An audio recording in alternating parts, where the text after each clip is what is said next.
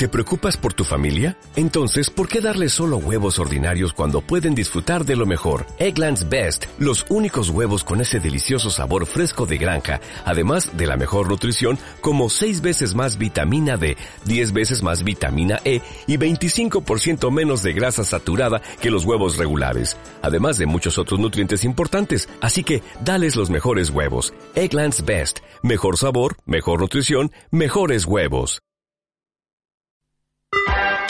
Estás escuchando esmiradio.es.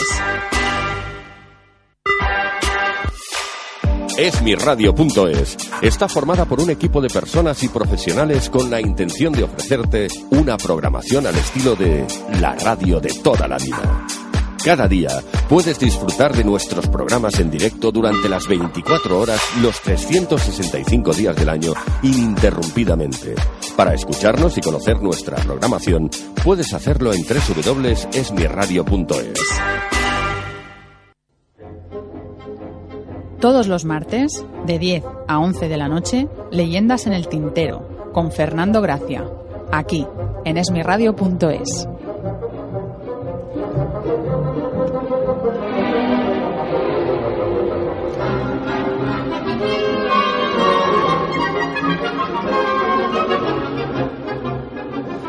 noches amigos de la noche de Leyendas en el Tintero. Estamos aquí de nuevo con el programa de literatura después de una semana de no haber, de no haber podido realizarlo y haber repetido un programa.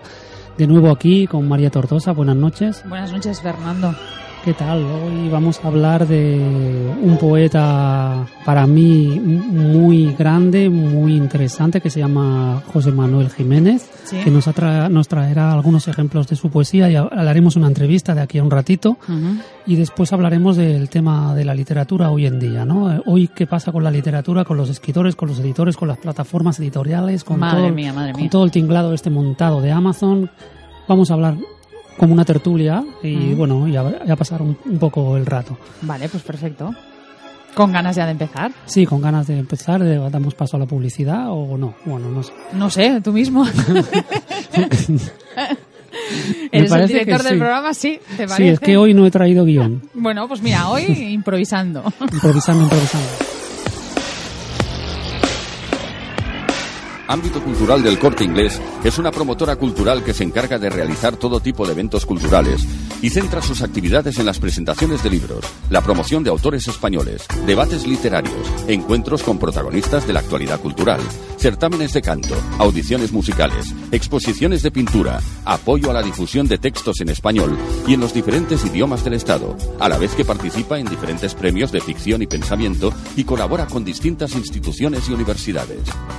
El placer de la cultura en la tienda de ocio y cultura del corte inglés en www.ambitocultural.es. Una de las características que más despistan al lector que se acerca a la novela negra moderna es la función del detective. Y es que la profesión de detective ha pasado de ser un oficio a convertirse en una tesitura en la que podemos caer cualquiera de nosotros en alguna ocasión. Curro, el protagonista de esta novela, es digno heredero de una larga escuela de antihéroes. Es el menos preparado para lo que está a punto de acaecerle y posiblemente ni siquiera tenga ganas de cambiar su entorno. Es un protagonista que se agarra a la supervivencia y de eso trata esta novela. Si quieres descubrir Un detective en la cocina de Fernando Gracia, puedes visitar nuestra web www.grupmtm.com. Esmiradio.es. Es tu radio. Todos los martes, de 10 a 11 de la noche, Leyendas en el Tintero, con Fernando Gracia, aquí, en esmiradio.es.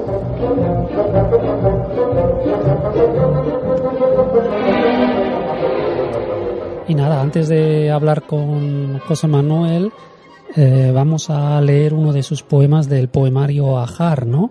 Y luego ya hablamos con él, en un momentito.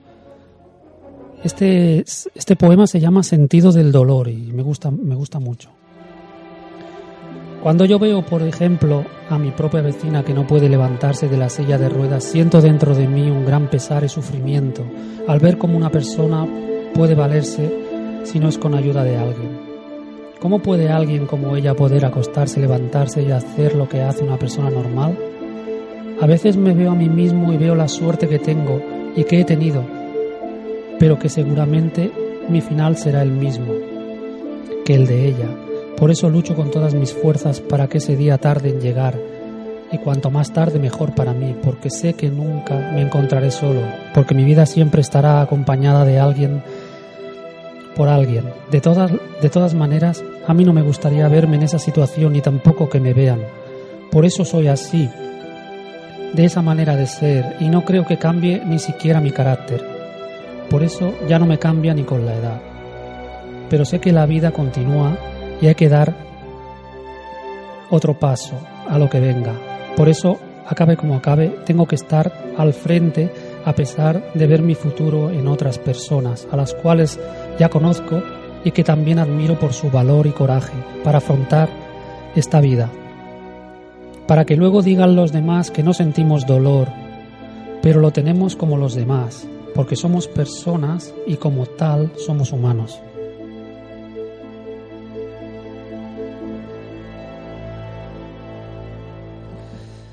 Y bueno, eh, vemos aquí un poema bastante, bueno, es, es bastante social, ¿no? Del realismo social, es un poema, prosa, poema en prosa, ¿no? Eh, de José Manuel. Y nada, no sé si lo tenemos también en, en antena todavía. Ya lo tenemos, ¿no? Vale. José Manuel. Hola, Fernando.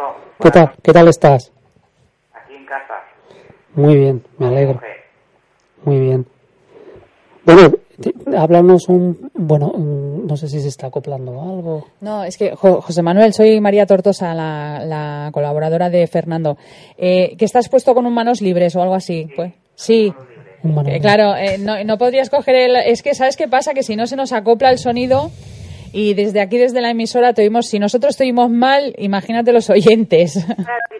Me he quedado sin oído. Sí, nos hemos quedado sin oídos. Bueno, ahora me lo, de, ahora me lo desantapono. Ahora me lo desantapono. A ver, ¿ahora? Sí, perfecto, perfecto, perfecto. ¿Hola? Hola. Hola, José. Bueno, ahora ya estás aquí, José Manuel. Bueno, quería decir que este poema, ¿verdad, José Manuel? Que pertenece al la voz, pero no, se, no te se oye. Vale. ¿Verdad que este poema, José Manuel, pertenece al poemario Ajar, no? Sí. y tienes el, segundo libro, sí. Y el, el primero era. El segundo libro. uno recoge lo que uno siembra, lo que o sea, recoge lo que siembra, ¿no? El primero. ¿Cómo? El primer libro que tienes tienes dos libros, ¿no? que no te oigo nada. Es que claro, es que yo oigo como... se, oye como se oye como, como revuelta, como rever. Mm. A ver, ahora José Manuel, si nos escuchas bien. ¿Hola? Ahora sí. Ahora nos oyes bien. Ahora te oigo mejor, sí. Vale, a ver, Fernando. Que tienes también otro libro que se llama también... Eh, uno recoge lo que siembra, ¿no?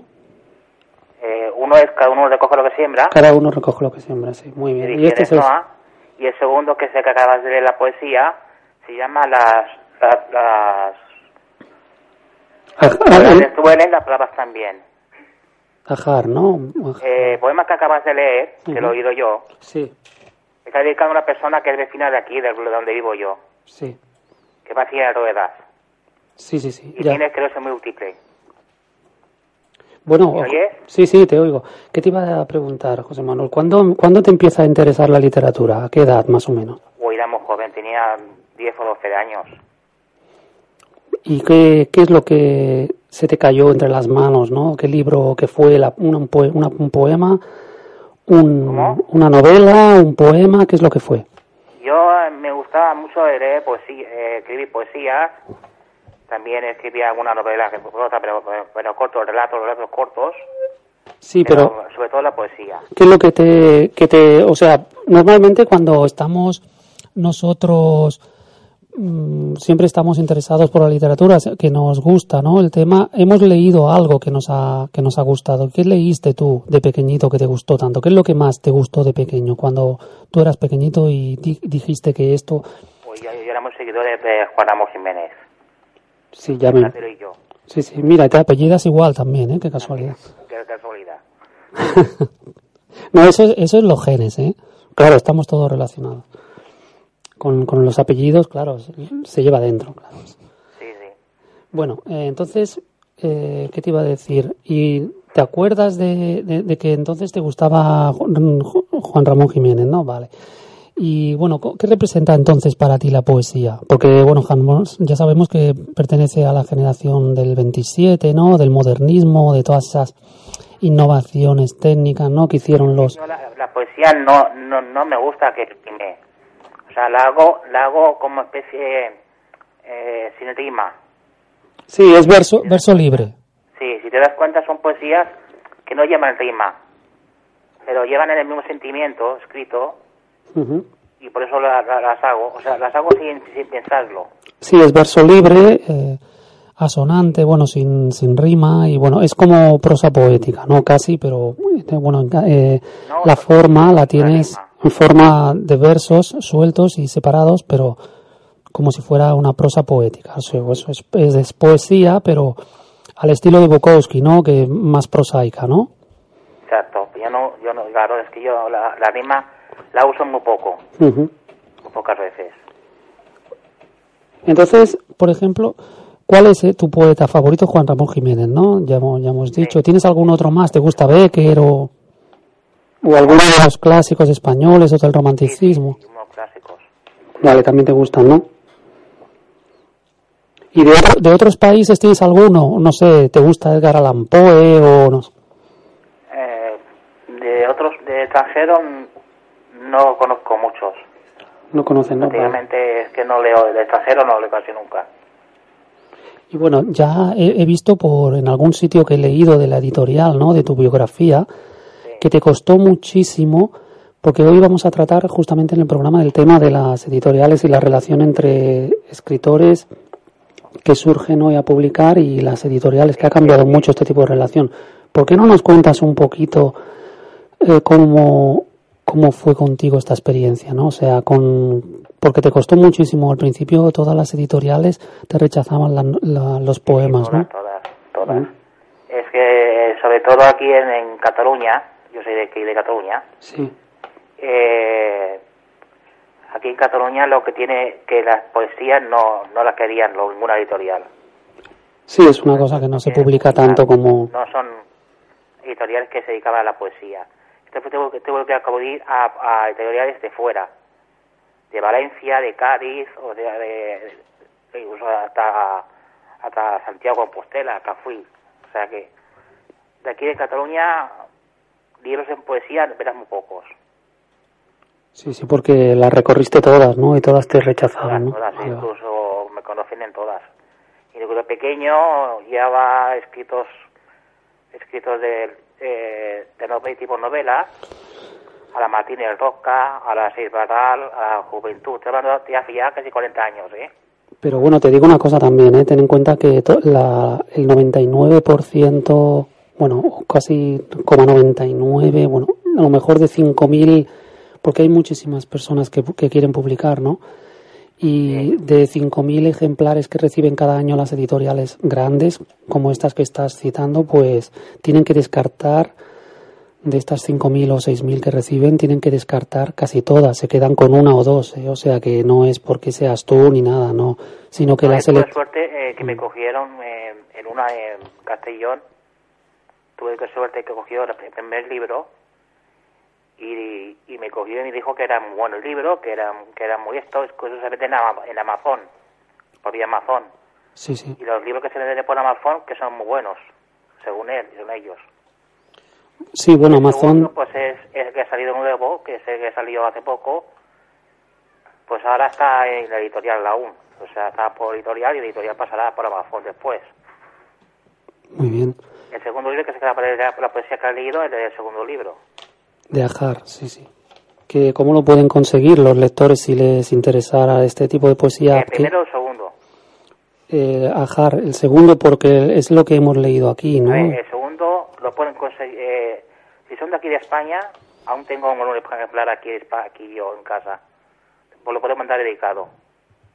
Y si lo quieren pedir a la editorial, puede pedir por la editorial. Eh, editorial eh, Casas. Editorial Casas, que se puede encontrar www Editorial Casas, ¿no? Y la otra Editorial NOA, ¿no? Me parece. NOA, vale. Amazon. N-O-A. El primero está en Amazon ya. En, Amazon también los, los, tenemos, ¿no? José Manuel El primero está en Amazon la venta ya. Entonces, de todo, de todo esto que estamos hablando, ¿tú crees que, porque estamos hoy en el tema del programa es este, ¿no? El tipo de relación editor-escritor, ¿no? ¿Crees que ha cambiado, ¿no? Desde antes, ¿no? La, la, la forma de publicar, ¿no? Entre, entre Sí, ha el cambiado que- mucho. Ha cambiado desde de tiempo de 40 años atrás a ahora. Te estoy hablando de 40 años atrás, que fue la primera vez que fui una editorial. Ha cambiado mucho el sistema y, el, y la forma de publicar los libros y la forma de presentación, todo. Ha Sí, cambiado sí. todo completamente. Sí, es que, bueno, eh, han habido pues una cantidad, una profusión, además, que todo esto ha conllevado que, que los escritores se multipliquen también, ¿no? Y las editoriales. Sobre todo las promociones, sí. Lo que quiere decir que esto, en cierto modo, es bueno, ¿no? Porque eh, hay más escritores, muchísimos, se puede encontrar una mayor calidad. A fin de cuentas, si Claro. hacemos una criba... claro. mucho, mucho. Sí, sí, lo miran, pero si tú eres bueno, aunque haya muchísima competencia, eso, la competencia siempre favorece la calidad al cabo del tiempo, ¿no? Entonces, estamos hablando de, de una cosa que es positiva, aunque aparentemente es mucho más difícil, ¿no? Pero también es fácil en el sentido de que es más fácil acceder a, a un público, ¿no? Y te lo tienes que currar, ¿no? A ti, por ejemplo, tu experiencia en ese sentido, porque veo que tu- tus poemas tienen bastante resonancia, ¿no? Que, o sea, que la, las personas de tu de tu de tu de tu ámbito no la, la recogen no y se te agotan los por lo que veo no lo que he leído que se te están agotando lo- los libros no Sí, sí. cómo lo haces o sea cómo es tu sistema de, de marketing no Eh, lo- eh, los libros que tenía, el primero lo, lo tenía el tengo todo agotado ya. Los del segundo son los, los que tengo nuevos, que son ahora a salir nuevos, por tanto son recientes. sí sí bueno y tienes tienes algún algún proyecto actual Estoy actualmente eh, trabajando en el tercer libro ahora. muy bien y de qué trata El tercer libro es eh, tipo social. vale muy O bien sea, Iván. tratará todo el tema de de la vida social que hay ahora, en vida, está el, el trabajo, está el paro, está el, el hambre en los niños, sí está en o sea, los temas sociales de hoy en día. Sí, porque he visto que en Ajar, por ejemplo, en este eh, me he leído casi todo la- la- en un día, me lo he leído casi todo, ¿eh? O sea, en, en este libro vemos que, que hay much- muchas cosas, ¿no? De, está la familia, está el amor, las Sí, rupturas, sí. eh, también está el tema del dolor, de la, de la muerte también, ¿no? De, de la separación, ¿no? De, de la ruptura sentimental, ¿no? De, de la relación con, con algún, o sea, de las amistades también. ¿no? De, de una vecina, ¿no? O sea, Sí, tratas temas de lo que te rodea, ¿no? O sea, es una, una poesía muy directa y muy, eh, pues que tiene una, una connotación directa con, con la persona, ¿no? O sea, con el ambiente y con la familia, ¿no? Y, y todo esto, pues es un tipo de poesía social, ¿no? Que, que- de re- realista, ¿no? O sea, del realismo, ¿no? Exacto, Este real, nuevo libro también real. será, pues, por el estilo, ¿no? Este nuevo libro también tratará de los mismos temas y más o menos de... Pero ¿hay alguna cosa diferente, me pregunto yo, a los anteriores o es como si fuera una ampliación? O un- una segunda parte, por ejemplo, ¿no? De todo. Es una, el, el libro del segundo es una segunda parte. Vale, vale, muy bien. Eh, claro, eh, si lees el primero, eh, verás que eh, eh, es una ampliación para que veas que, que la- eh, son las personas y son el ambiente, son la gente que te rodea y, y todos los problemas que hay. Sí, sí, las problemáticas. También hay uno que he leído que me ha gustado mucho, ¿no? Sobre la crisis, ¿no? Y de que finalizan en el último poema, ¿no? De que hay que ayudar, ¿no? Los unos a los otros y la solidaridad, ¿no? Entre, entre nosotros es lo que nos puede llegar a, bueno, hay, superar. mucha, hay mucha gente que eso no lo comprende. Sí, a superar estas, estos momentos difíciles que estamos viviendo aquí en este país, ¿no? Pues nada, José, eh, José Manuel Jiménez, hemos presentado hoy pues tus dos poemarios, ¿no? Ajar y cada uno eh, recoge lo que siembra.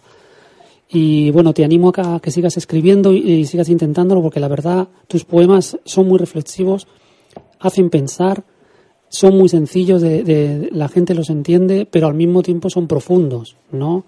Sí, es que la gente que, ha comprado, que ha comprado el libro ya me han dicho que acaban llorando, ¿eh? Sí, sí, sí, de verdad. O sea, tiene, tiene lo que es eh, la calidad, ¿no? Esa calidad de, de persona a persona, de, de, esa profundidad, ¿no? Que tiene que tener un poema que te haga pensar, ¿no? Y son reflexivos y, eso es lo que me ha gustado, ¿no?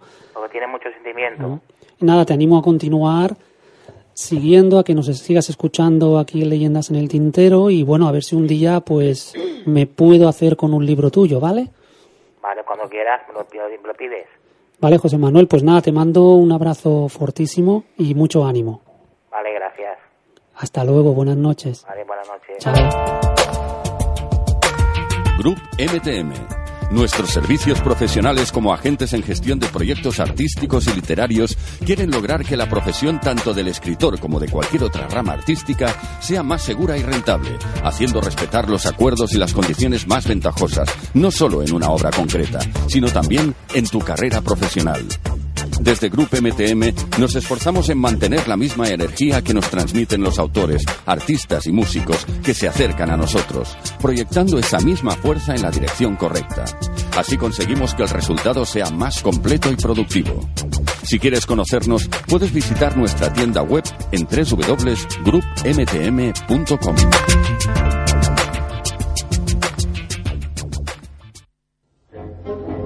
Todos los martes, de 10 a 11 de la noche, Leyendas en el Tintero, con Fernando Gracia, aquí, en esmiradio.es. Bueno, bueno, bueno. Bueno, bueno, bueno, bueno, has dicho. bueno, como diría Jesús Puente, bueno, bueno, bueno. bueno, bueno, bueno. No, es que es una cosa que hace reír, no sé, es una, una coletilla que se ha quedado, ¿no? se ha quedado en la... Bueno, es verdad. En la Pues memoria no. de todo el mundo, ¿no? Hoy el tema era este, ¿no? La editorial, la editorial con, con los escritores, ¿no? Hay millones, millones y millones y cada vez más. mm, Hay más grupos. ¿Sabes cuántos?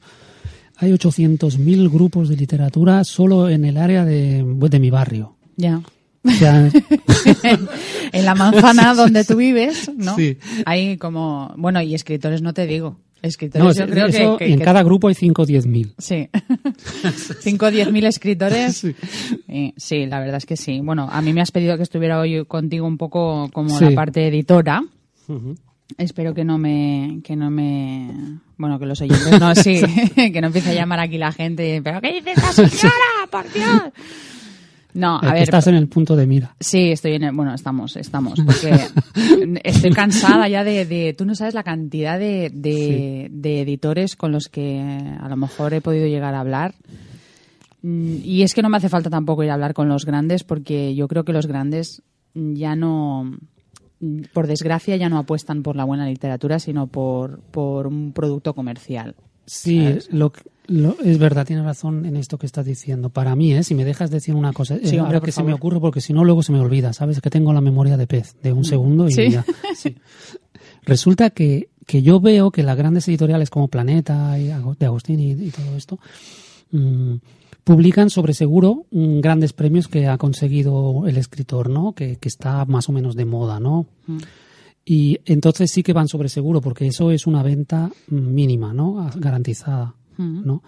Pero ya no, ya no leen manuscritos, me parece, ¿eh? O sea, porque como la gente que envía se lo crea ella misma y se lo envía ella misma a Amazon, la misma plataforma de Amazon es al mismo tiempo la tienda, es al mismo tiempo la, la máquina manufacturera y también la, la receptora de textos y la que luego lo, lo, lo comercializa y lo vende. O sea, estamos en una editorial que es al mismo tiempo librería y, y manufactura de donde el escritor con unas pocas técnicas No, Amazon, puede ¿te realizar refieres? sí puede, No, no, no, teniendo una- unas mínimas y unos mínimos instrumentos no de, Mm. de bueno de, de internet y, y de algunos programas especializados de literatura pues el propio escritor lo hace todo en Amazon Sí, No. pero Amazon no, no eh, Amazon no tiene un departamento de lectura donde diga este libro es bueno o no es bueno. O sea, tú como persona como persona física, puedes tener una cuenta personal en Amazon, por ejemplo, en la plataforma Amazon para vender cualquier tipo de producto. O sea, tú puedes ser Fernando Gracia y decir, oye, mira, resulta que yo tengo una bicicleta, tengo un montón de ¿Cómo libros de sabes? segunda mano. Bueno, porque lo sé. bicicleta, bueno, bicicleta, el que dice bicicleta dice cualquier, cualquier, mm, Sí, cualquier ya, objeto, ya. ¿no? Que se quiera vender. Te abres una cuenta a nivel usuario y tú puedes vender lo que quieras, incluso libros de segunda mano. Si tú eres escritor y tú quieres tener una cuenta como las que tenemos las editoriales, pues tienes que pagar. Entonces, tienes que pagar para poder tener una cuenta y poder vender productos nuevos, porque vender un libro hoy en día supone unos gastos también de edición, eh, unos gastos legales que tienes que cubrir con esa venta de libros, porque hay que hablar de IVAs, hay que hablar de impuestos. Entonces, se supone pues que tú pagas también un porcentaje a Amazon para poder vender. Hay una cuenta que es gratuita, pero bueno, eso cualquiera que entre dentro de Amazon y vea las condiciones que tienen de ventas, pues lo podrá averiguar. Pero sí que es verdad que hay mucha gente que piensa que Amazon cuando recibe el libro lo lee, lo verifica, comprueba que la calidad sea correcta y lo vende. No. No, claro, eh, una persona que publica en Amazon tiene que ser o muy bueno él haciendo todo correcciones, maquetaciones y bueno, dibujo, eslogan y todo. Para hacerlo todo él, claro, necesitaría de profesionales aparte. Por eso están las editoriales online también, ¿no? Que, Sí, que son las eso- que tienen también los, los profesionales Claro. especializados. O la opción, por ejemplo, de contratar hoy en día, pues bueno, por culpa de la crisis hay mucha gente que está en el paro y gente, me refiero, pues gente que trabaja hoy en día como freelance, que pueden ser diseñadores gráficos, eh, maquetadores, correctores y todo lo necesario para tener un libro en las manos. El último paso sería encontrar una imprenta si lo queremos a nivel formato papel para que nos haga esos ejemplares, que tampoco es tan complicado encontrar una imprenta hoy en día que te pueda hacer pues X ejemplares que tú quieras tener en tu casa para venderlos después en Amazon. Y la verdad es que eh, al escritor que quiera vender su propio libro no le hace falta mucha cosa más. El problema del escritor que quiere vender su libro es que luego te dice bueno, que a nivel de promoción y a nivel de marketing pues no tiene tiempo suficiente como para promocionar ese libro y, y, bueno y, distribuirlo por redes sociales y hacer una, una campaña de marketing adecuada para poder vender ese libro. Y el recurrir a una editorial, en a fin de cuentas, creo que, que es un poco es- ese, ese motivo, ¿no? El, buscar, pues, que luego, una vez que el libro esté hecho en papel o en ebook, por ejemplo, pues que tenga una, una, una repercusión mediática acorde a lo que se está publicando o a, o a lo que cada escritor busque, que en ese sentido también podríamos hablar mucho, mucho, mucho.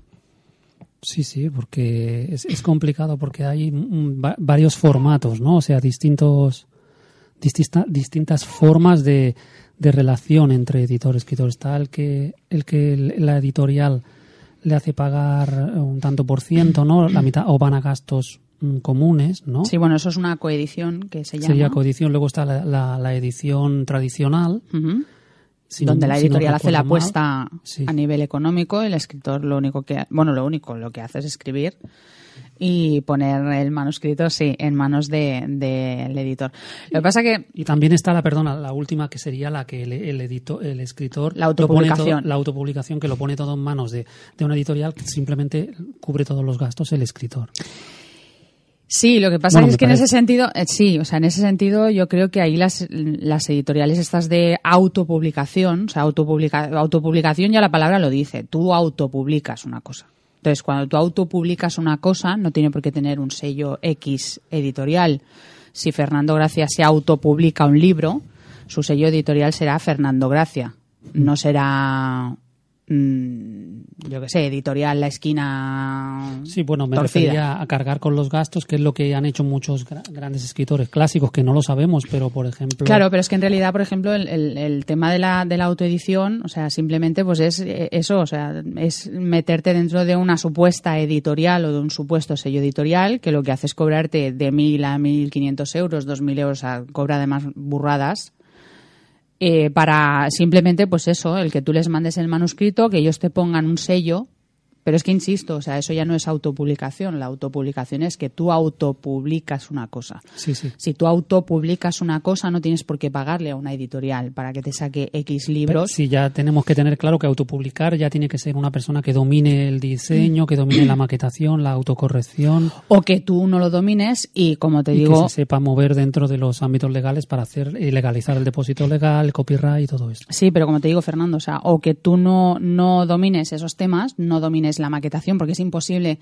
no es imposible, pero vamos, no es común que una persona pueda dominar todos los campos, ¿no? Sea, capaz de autoeditarse un libro completamente, o sea, de corregírselo. Aparte de que es muy problemático, por ejemplo, que el mismo escritor se corrija su propio texto, porque lo conoce tan bien que Claro. cualquier... No estamos hablando de faltas ortográficas garrafales, estamos hablando de, de acentos pues que faltan, eh, comas que a lo mejor tendrían que estar en algún sitio y no están, eh, una simple palabra que a lo mejor está escrita de una manera y resulta que nos falta una letra y seguimos leyéndola correctamente. Entonces, mm, no está no, no es del todo aconsejable que el mismo autor se autocorrija los textos por eso, porque lo conoce tan bien el texto que es incapaz el ojo.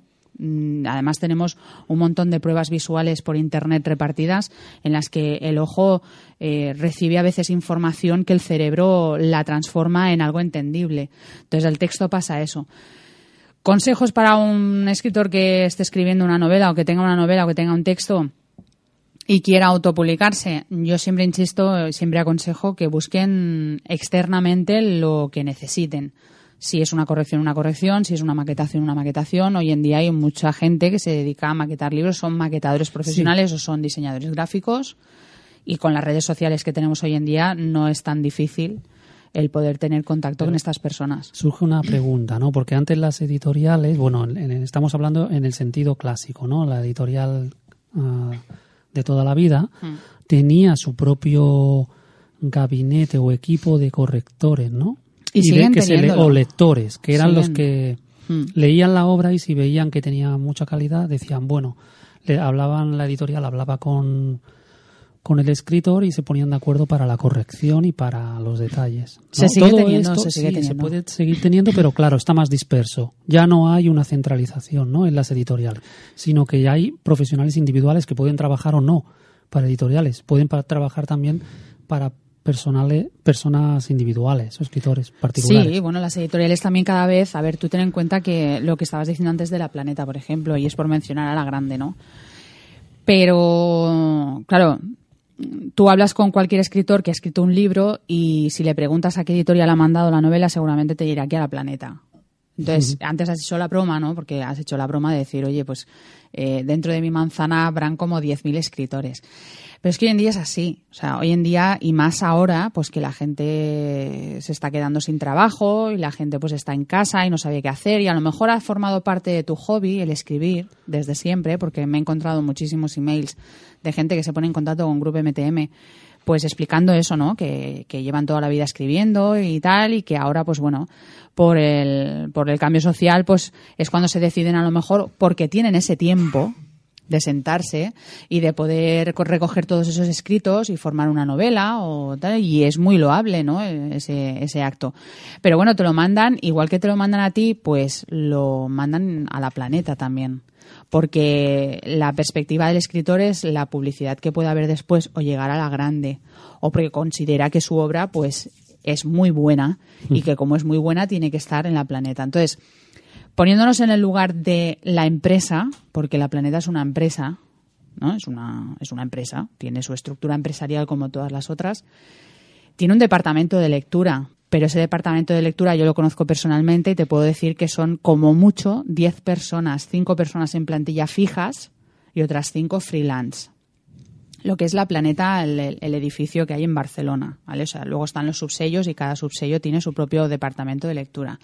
Pero tú ahora imagínate, solo en España, o 10 sea, hay- personas para sí. leer toda esa cantidad de libros. Bueno, es que son reciben. 10 sueldos, Fernando. Mm, o sea, ya. es que estamos hablando de empresas, o sea, no estamos hablando de una ONG. Estamos hablando de una empresa que tiene que pagar 10 sueldos o que los paga para que esas personas lean. Ya no te hablo ni de maquetadores, ni de correctores, ni de gráficos, ni la gente que, se, que está encargada de la prensa, ni la gente de la comunicación. O sea, cada departamento tiene sus propias personas, ¿no? Atendiendo. Luego están los jefazos que son los que se llevan el dinero, las secretarias de los jefazos, los secretarios, etc. Una empresa con su estructura, que decir, tiene pues sus sueldos a pagar todos los meses. Pues tú ahora imagínate 10 personas leyendo alrededor pues de 200 ejemplares a Al la día. semana. No, No, te voy a decir día. al día, porque igual a lo mejor suena muy exagerado para el oyente. Pero ya te hablo solo a nivel español. Pero con un curso de lectura rápida. Claro. sí, hombre, lo que podrían hacer. No, mira, yo, yo, a ver, está mal que lo diga. Yo tengo una amiga que, que está muy arriba en Planeta. Y, ella me, me lo ha llegado a decir, María, es que yo sé por el departamento de lectura que muchas veces se descartan manuscritos simplemente leyendo el email de presentación o leyendo la carta de presentación. O sea, no, no, no hay tiempo físico como para abrir todos los sobres, abrir todos los manuscritos, empezar a leer todas las novelas o todos los escritos que llegue a la planeta. Y te digo la planeta por mencionar la grande, pero es que a todas nos pasa exactamente lo mismo. O sea, yo no tengo un volumen de emails, ni muchísimo menos, ni de lejos como la planeta, pero sí te diría que alrededor de la semana puedo recibir pues unos 20 o 30 manuscritos nuevos de cualquier clase de estilos, narrativa, erótico, eh, poesía, mm, y, y la verdad es que hacer una criba de todo eso, pues, pues cuesta, porque no estás solo dedicada a leer pues la planeta por hablarte de la planeta, pero es que a cualquier editorial nos pasa exactamente lo mismo. Los departamentos que tenemos de lectura son los que son. Y también hay que desmitificar un poquito el tema de la promoción, la publicidad y, y las ilusiones que pueda llegar a tener un escritor. ¿Sabes? Porque hay que, hay que mirarlo todo, hay que mirar qué trayectoria lleva esa persona escribiendo, si lleva tiempo escribiendo, si no lleva tiempo, cuántas novelas tiene, si alguien sabe que es escritor. Y hay muchas cosas a desmitificar también en ese sentido. Sí, sí, me imagino. ¿Sabes? O sea, no sería solo el decir, bueno, es que la planeta eh, solo publica lo conocido o lo que sabe que va a vender. Hombre, mm, supongo que si la planeta quiere mantenerse donde está, pues tendrá que ir a, a caballo seguro, ¿no? Sí, a veces te, te, te das cuenta de que cuando, cuando ves un premio Planeta y ves un escritor que te gusta, una escritora, ¿no? Y dices, escribe muy bien, ¿no? O sea, ¿y cómo es posible que ha pasado la criba, ¿no? O sea, porque muchas veces ten- tendemos a pensar que escribir bien y no pasar la criba es lo normal. Bueno, ¿No? pero ¿quién, ¿quién tiene la varita de decir escribe bien? Y muchas veces encuentras en grandes, no digo Planeta, eh, digo cualquier editorial, grandes escritores que tampoco te gustan nada, ¿no? Y dices, es que tampoco, por ejemplo, hablando de, de un escritor clásico, Max Aub, por ejemplo, a mí no me gusta nada, ¿no? Y para mí no tenía mucha calidad. Bueno, hay gente que dice lo contrario, ¿no? Pero, pero no le ves tanta calidad como para, ¿sabes? Mm, Pero por eso te, te digo, Fernando, cuántas veces tú y yo lo hemos hablado, el decir, a ver, cada lector, cada escritor tiene que tener sus lectores y tendrá sus lectores. Y yo puedo ser lectora, por ejemplo, de, no sé, de mm, Ken Follett y ser lectora de Fernando Gracia. Y eso no significa que yo le esté siendo desleal ni a un escritor ni a otro. Y a lo mejor tenéis estilos completamente diferentes. Pero, Pero pues es mira, complejo y además muy entra el subjetivismo ahí. Entonces, claro, ¿cuándo es una cosa objetivamente publicable? O sea, esto es lo que quería llegar. O sea, Depende del, depende del editor. Es que en este Mm. caso, claro, estamos hablando de personas, o sea, estamos hablando de gustos, estamos hablando de, de cultura también, estamos hablando de momentos. No es lo mismo editar un libro en un momento concreto en la sociedad que editarlo en otro momento diferente. claro. Hace poco eh, tuvimos aquí a un, a un editor pues bastante conocido en España, ¿no? Bastante importante en España.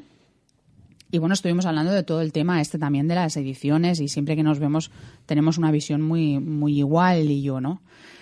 Y una de las cosas que estábamos comentando ya fuera de micros era lo del tema de la Belén Esteban, que lo voy a mencionar. O sea, saca un Sí. libro la Belén Esteban y aquí en España te aseguro que el día de San Jordi, cuando se presenta aquí en Barcelona, el día de San Jorge, el día del libro y la rosa, va a haber una cola que él me lo dijo, dice, el escritor que está al lado, pobrecito, mm, ¿sabes? Va a quedar como, bueno, va a tener dos o tres ventas y seguro que la Belén Esteban llena una cola hasta al final de las Ramblas de Barcelona, ¿no? Pero a lo mejor ni siquiera lo ha escrito ella, lo ha escrito un periodista, ¿no? Ese libro. Es que no tengo ni idea, pero mm, volvemos otra vez a lo mismo. O sea, ¿por qué mm, aquí en España se va a vender ese libro o en el resto del mundo donde lo quieran distribuir y no se va a vender pues un libro de pues no sé de otro cualquier escritor que a lo mejor no es tan conocido como de Fernando Gracia por ejemplo un detective en la cocina Eh, ¿Por ese sí que es un libro que sí. ¿Ves? me- me- me- claro pues Ve, ya solo con el título ya. mm, Vale, pero, es que pero llama la atención. ahí. Yo, yo, no, yo le decía, eh, me decía, no, porque claro, incluso hablando también otro, otro día con, no, es que claro, yo creo que la culpa es las telecomunicaciones, ¿no? Y la prensa, porque claro, anuncian mucho a la Belén Esteban, el libro que va a sacar y tal. Digo, a ver, a mí por mucho que la prensa me quiera meter a la Belén Esteban hasta en la sopa, yo no voy a comprar el libro de esta señora. Pero es que te aseguro que ese libro se va a vender. Pero además, si no lo vende, igual le pega un tortazo. No, no, lo- es que se venderá. Pero yo ahora te voy a hacer una pregunta a ti, Fernando. Si yo a ti te saco por televisión, Sí. que además lo estuve hablando con este editor, si yo saco un detective en la cocina, ¿vale? Y lo distribuyo por todas las televisiones, ¿sabes lo que voy a conseguir? Que por lo menos alguien diga, ah, pues mira, ah, oh, mira, Fernando tal. Pero, Pero claro, no. no ¿quién es. Fernando Gracia? O sea, es que lo que Es que importa... no hay torera, no hay tantas toreras. Claro, y no eres rubia. no, claro. Si hubiera más toreras, porque claro, hay toreros y, y no hay toreras. Entonces, claro, yo con una torera sí que hubiera tenido posibilidad. Ahí está. Claro. No, pero es que el autor tiene que saber que, que lo importante, o sea, eh, insisto en esto y no quiero que se me, se me malentienda. Lo importante de una novela o lo que quiere saber el lector es el escritor. O sea, el escritor cree en España que no es lo importante, que lo importante es la editorial y no es así. O sea, yo recibo 40.000 invitaciones de Planeta. Claro, es una cosa social, ¿no? O sea, Claro, yo no, cosa. pero, pero es que aunque no sea social, Fernando, o sea, yo quiero saber quién es ese escritor, yo quiero tener ese contacto con ese escritor. A mí, por mucho que la Planeta me invite a la presentación de Pérez Reverte, si a mí Pérez Reverte no me gusta o no me interesa su figura o él como escritor, porque me haya invitado la Planeta, yo no voy a ir a la presentación de la Planeta, ni voy a comprar el libro de Pérez Reverte. Entonces, por mucho que otra editorial eh, invite a mil personas a la presentación de un libro, si nadie sabe quién es ese escritor, nadie conoce a ese escritor, nadie tiene interés, nadie sabe de qué va la novela, nadie quiere saber. ¿Me entiendes lo que quiero decir? Sí, sí. Por mucho que hagas mil invitaciones, nadie va a estar interesado en eso. Por mucho que le hagas una mega marketing en el corte inglés, por mucho que hagas. Sí, conseguirás que la persona se acerque, a lo mejor alguien coja el libro, lo ojee y consigas a lo mejor una venta, pero ni muchísimo menos llegamos a un bestseller, por ejemplo. pero a- eso quiere decir que, de- que hay un reclamo social, hay como una, una necesidad, ¿no? De, de vender eso, que es lo que la gente en ese momento necesita y que eso es una cosa cultural, ¿no? Que en- o sea por por los programas de sociales de la prensa rosa, sea por el motivo que sea, que se necesita, hay como una necesidad la gente de comprar ese libro y entonces hay que saber los mecanismos sociales, ¿no? Y las causas y motivos de por qué está sucediendo eso. Pues mira, este editor me comentó, y además las cifras las tenemos todos en, en Internet. Solo hay un 30% en España que se considere lectora. Entonces, el libro de la Belén Esteban será para el, ocho, el, el otro 70% que no es lector. Será una moda, ¿no? O sea, como si fuera una moda, pero que no tiene un sustrato debajo de, de una lectura sana, ¿no? O sea, no hay una lectura, una motivación para la lectura. Es un producto comercial y cuando estamos hablando de comercial estamos hablando de la sociedad de hoy en día. Si para la sociedad de hoy en día un producto comercial es el libro de la señora Belén Esteban, no estamos hablando de literatura, o sea, estamos hablando de dos, de dos conceptos completamente diferentes. Pero es que hoy en día no se lee literatura, se lee producto comercial. Entonces, igual que se lee producto comercial, pues se lee pues todo ese tipo de formatos, se consume todo ese tipo de formatos. Pero es que yo hago la, la invitación al próximo y mira, va a ser como una una predicción que diría nuestra compañera Rosalía Zabala, que le mando un besote desde aquí. Pues será como una predicción, ¿sabes? Que, que el día de San Jordi, mm, yo te aseguro que, que uno de los libros más vendidos va a ser el de esta señora. No me, no me extraña. Entonces, que aquí en España uno de los más libros vendidos pues sea el de esta señora, pues es que yo creo que lo dice todo. O sea, aparte de eso, la cantidad de escritores que hay, que cada día salen más, pero ya no escritores que a lo mejor lleven tiempo escribiendo, sino la nueva generación que viene detrás. Hay chicos jóvenes y chicas jóvenes que, que quieren eh, empezar a dar sus primeros pasos a nivel literario y a nivel de publicación y a nivel de edición. Entonces, el saco cada vez es más grande, pero el consumidor cada vez es más pequeño. ¿Entiendes? O sea, el consumidor, el lector, eh, estamos hablando de un 30% a nivel Estado español. ¿Tú crees que en Alemania eh, este fenómeno, por ejemplo, del libro de la Belén Esteban se podría producir también, ¿o no? Seguramente, seguramente lo Sí, traducirán también. alemán. Sí, lo que pasa es que con la Merkel no creo yo que tenga muy buen feeling la. la Yo Belén creo que, que en, en Alemania leen... Para vender los derechos de traducción, ¿no? Sí, no, no, no, digo por eso. Lo digo porque en Alemania leen más lo que es literatura, ¿no? O sea, son más sólidos en ese sentido, ¿no?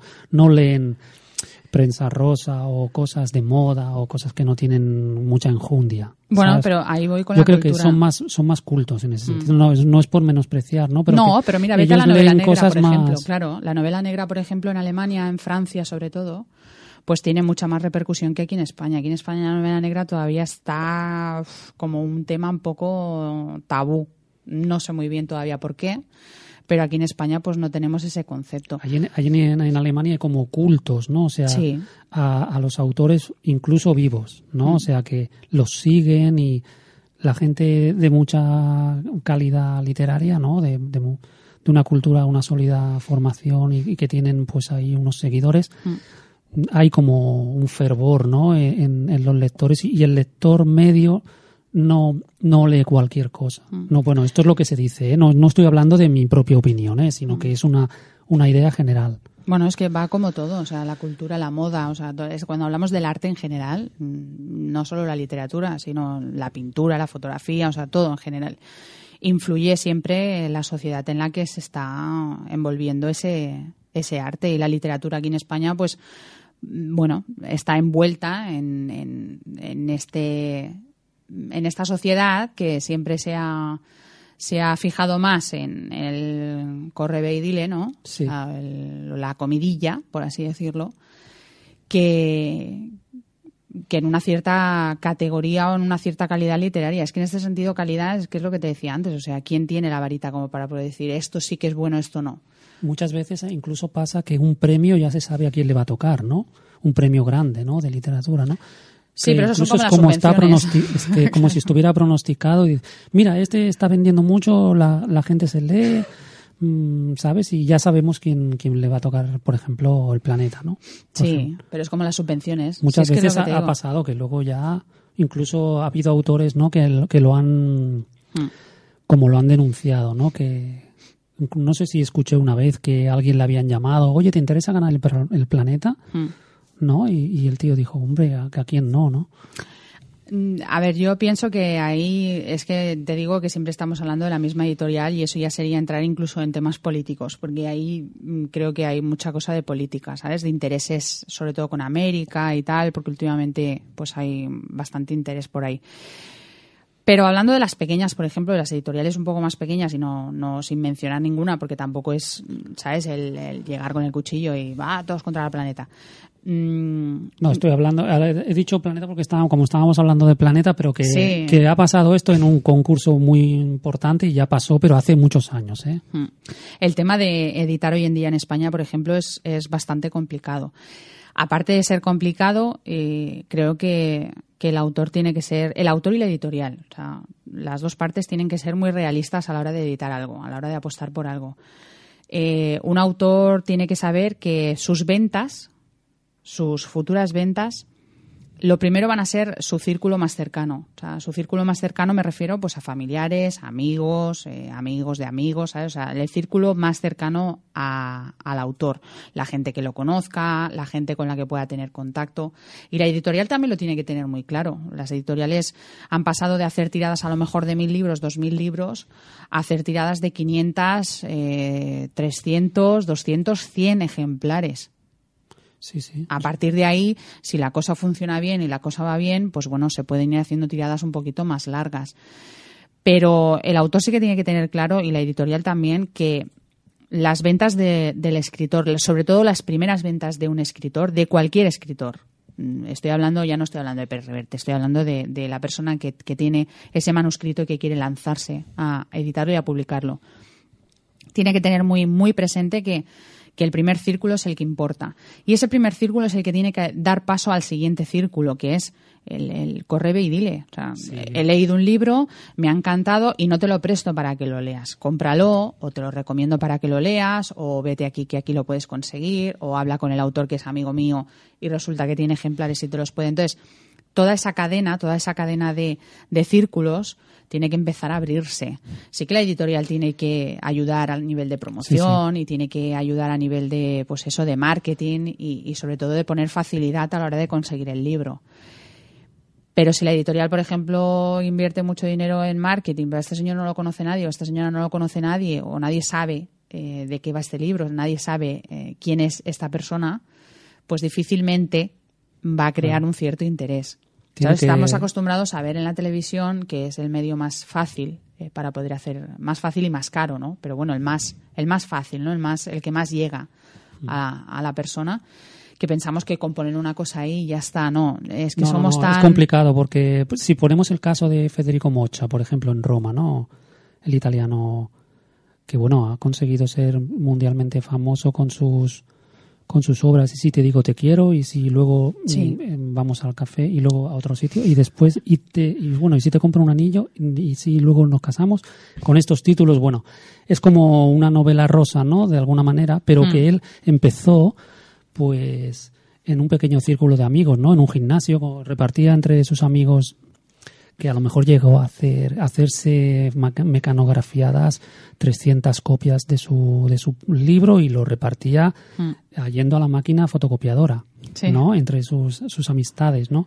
Y todo esto una editorial se dio cuenta, ¿no? De que se estaba de que había había una posibilidad, ¿no? Y Mm. entonces luego ya ves lo que ha pasado, ¿no? Con toda su la saga, ¿no? De, de sus Sí. eso- que ahora hay gente que va incluso a un puente de Roma a poner un candado porque eso es una cosa que había hecho uno de los protagonistas con su novia, ¿no? Cierto. Y de caso ahora, bueno, ahora el puente está a punto de caerse porque hay demasiado De la cantidad de candados, ¿no?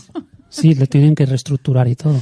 Bueno, son anécdotas, ¿no? Que pasa, Sí. pero que está- estamos tratando del tema este, ¿no? De, de Mm. cómo una persona se- moviéndose él solo puede empezar a generar, pues, un interés generalizado, ¿no? Sí, y además, bueno, tienes, tienes personas que se han puesto en contacto contigo a nivel publicación y, bueno, les, les pides unas ciertas condiciones como que, bueno, pues te ayuden a vender una cierta clase de libros el día de la presentación o durante la promoción y tal. Y hay escritores que ya de entrada te dicen que ellos no pueden asegurarte. Entonces, jolín, te sabe mal decirle a esa persona, oye, pues mira, yo lo siento mucho, pero es que yo no tengo una alforja aquí de dinero como para, ¿sabes? Ni la cueva de Alibaba, ni los 40 ladrones, como para poder, sí, no, a ver, eh, eh, te hace, hace gracia, ¿no? Pero, pero yo, yo me pongo en el lugar del autor y estás jugando, no estás jugando, pero estás tratando con la ilusión de una persona. Yo también soy autora y también paso por ahí, o sea, también he pasado por enviar mi manuscrito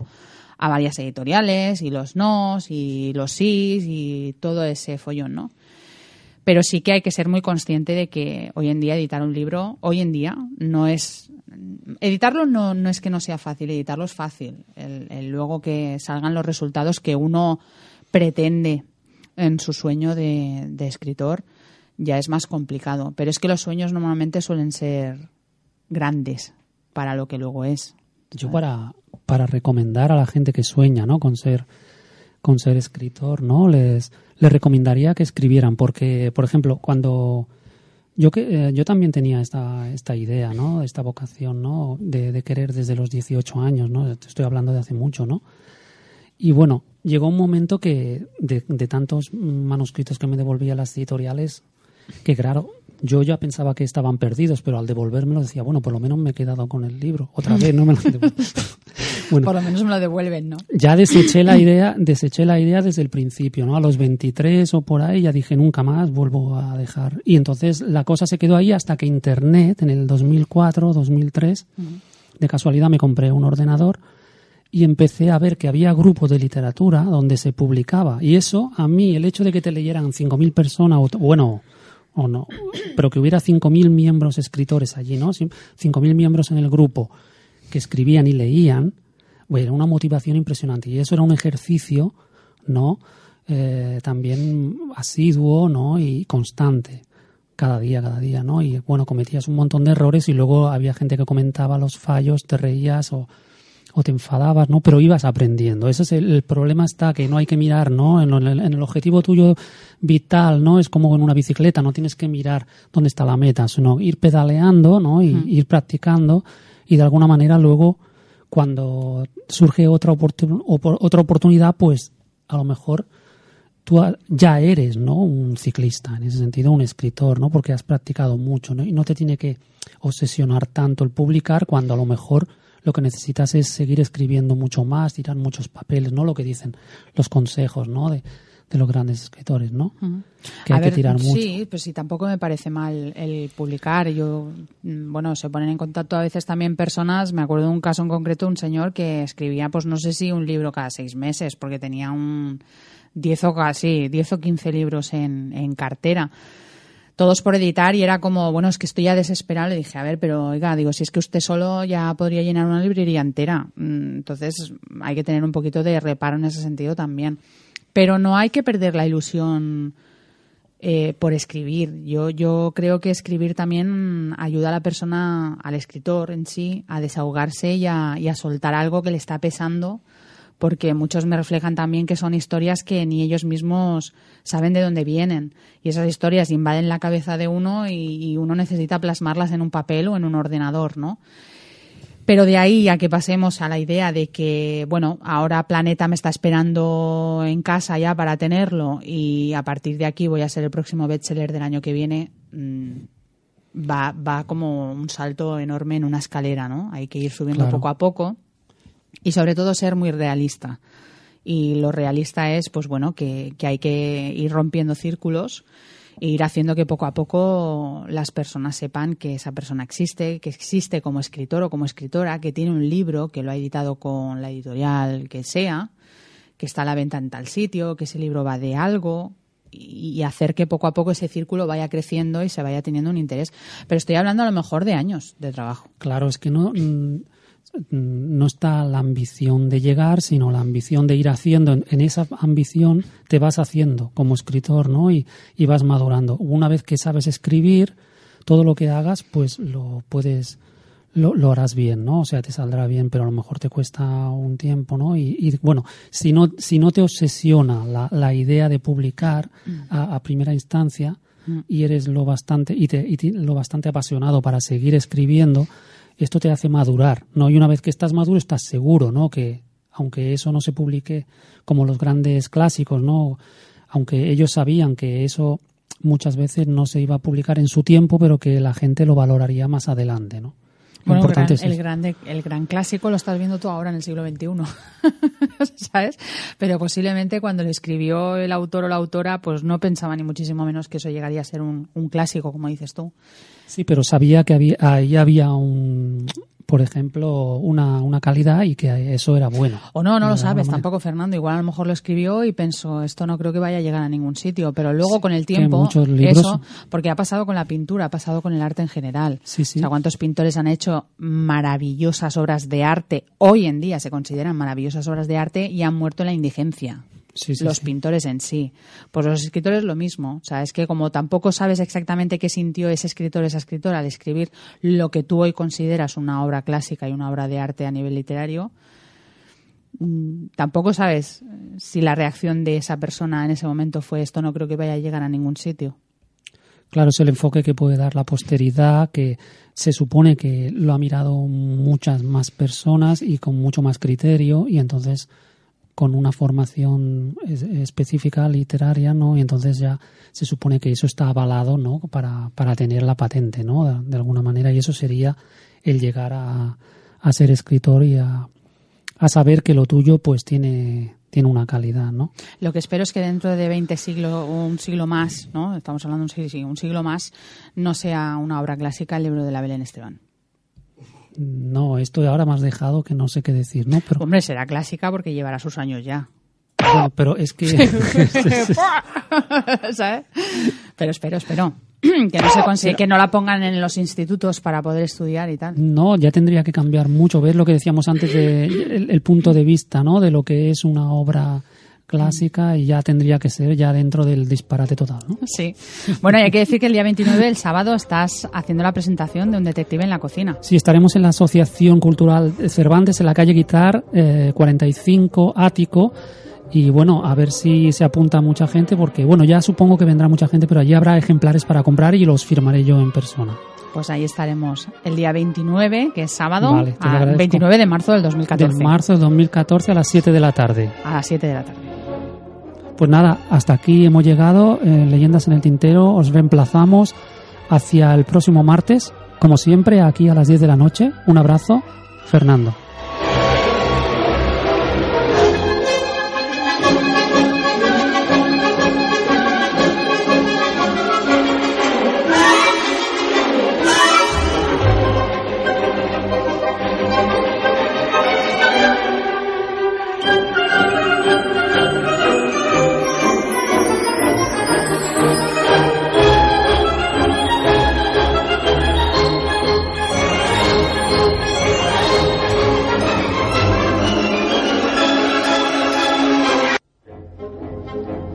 Todos los martes, de 10 a 11 de la noche, Leyendas en el Tintero, con Fernando Gracia, aquí, en esmiradio.es.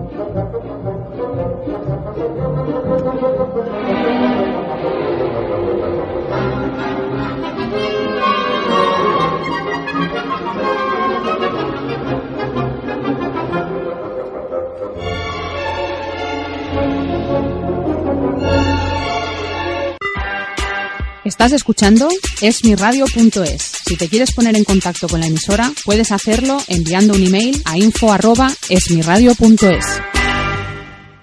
¿No se merece tu familia lo mejor? Entonces, ¿por qué no los mejores huevos? Ahora, Egglands Best están disponibles en deliciosas opciones. Huevos clásicos, de gallina libre de jaula y orgánicos de Egglands, que ofrecen un sabor más delicioso y fresco de granja que le encantará a tu familia. En comparación con los huevos ordinarios, Egglands Best contiene la mejor nutrición como 6 veces más vitamina D, 10 veces más vitamina E y el doble de omega 3 y B12. Solo Egglands Best. Mejor sabor, mejor nutrición, mejores huevos. Visita egglandsbest.com para más información.